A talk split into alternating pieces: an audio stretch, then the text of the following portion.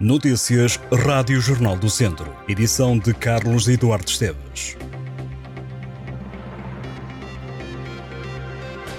A plataforma pela reposição das SCUT na A23 e A25 acusou o governo de falta de palavra sobre o anúncio do programa para reduzir as portagens e frisou que no próximo orçamento do Estado só admite a abolição da portagem.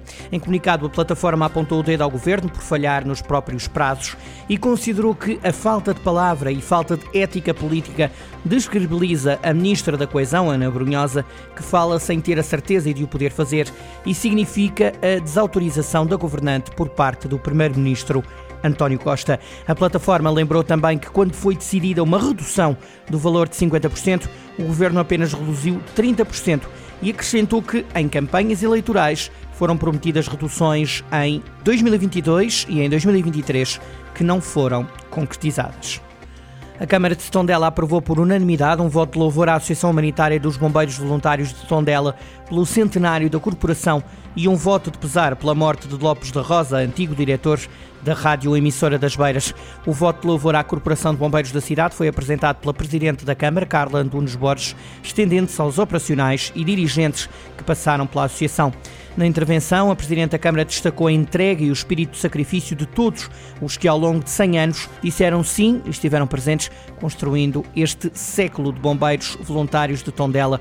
Corporação que recebeu no passado 16 de setembro, feriado municipal, a medalha de ouro municipal, a mais elevada distinção do Conselho. O Vice-Presidente da Autarquia, João Carlos Figueiredo, apresentou um voto de pesar pela morte de Lopes da Rosa, diretor da Rádio Emissora das Beiras.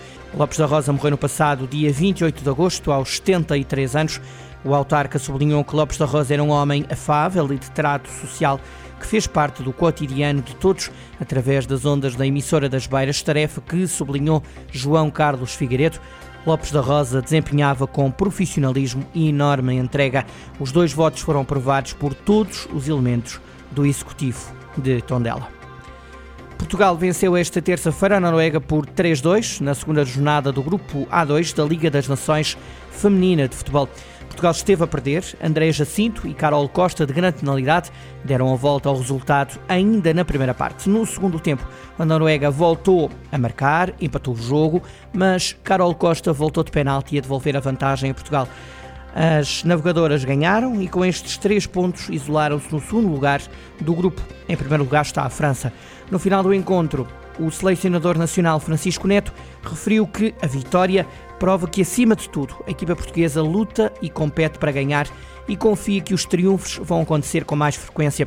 Francisco Neto acrescentou que a equipa está a criar referências e acredita que as jogadoras têm consciência disso.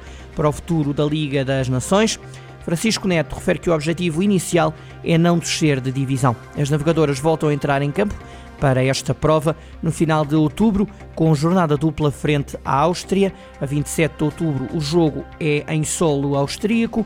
Três dias depois, há encontro marcado na Póvoa de Varzim. Três equipas vão representar o Distrito de Viseu no sorteio da terceira eliminatória da Taça de Portugal, que esta quarta-feira acontece na cidade do futebol, em Oeiras. A sorte dos clubes da região começa a andar à roda a partir das quatro da tarde.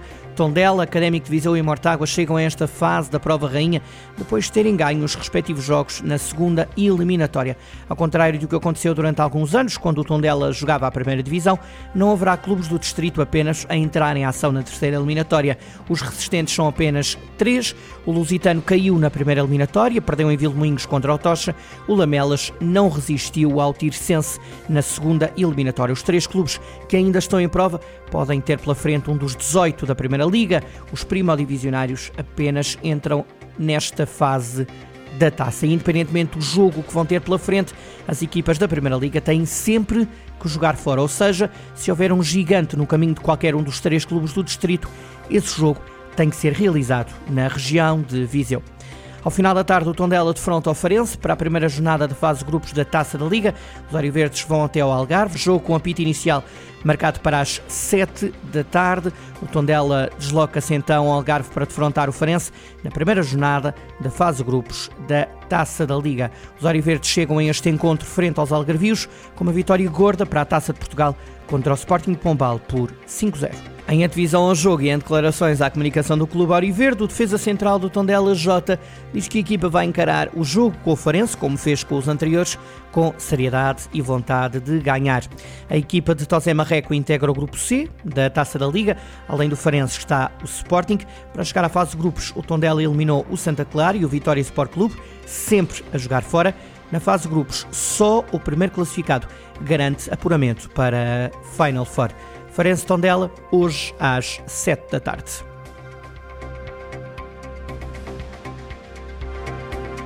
Estas e outras notícias em jornaldocentro.pt.